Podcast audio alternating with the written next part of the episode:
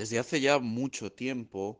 y desde que Google decidió dar una vuelta de tuerca a su estrategia hace muchos, muchos años, realmente en el mercado no existe ningún sistema eh, que respete nuestra privacidad. El duopolio de Apple y Google sigue presente y aunque muchos podrían decir que Apple respeta mucho más la privacidad que, por ejemplo, Android, realmente no lo podemos saber ni comprobar a ciencia cierta porque su código no es libre y no se puede auditar.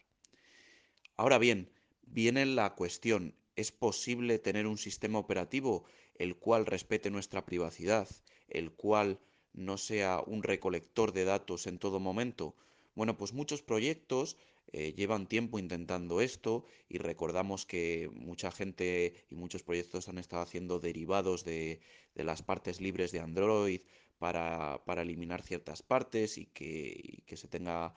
respeto a nuestra privacidad. Y mismamente hoy el tweet que os,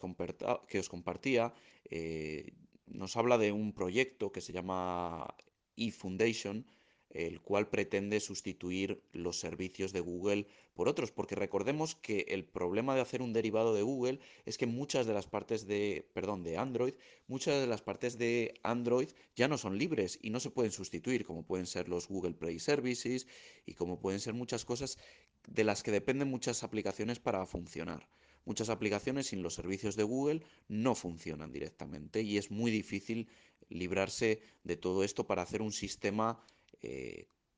basado en Android que realmente funcione con, con ciertas aplicaciones. Entonces, me gustaría también dar un vistazo a este proyecto y ver un poco cuál es el empujón que lleva detrás, porque muchas veces estos proyectos son muy complejos y requieren eh, pues un proyecto muy grande, no solo eh, ciertas personas de forma voluntaria. Veamos qué es lo que va a hacer esta fundación, pero también me gustaría saber si vosotros conocéis otros proyectos que tengan este mismo objetivo.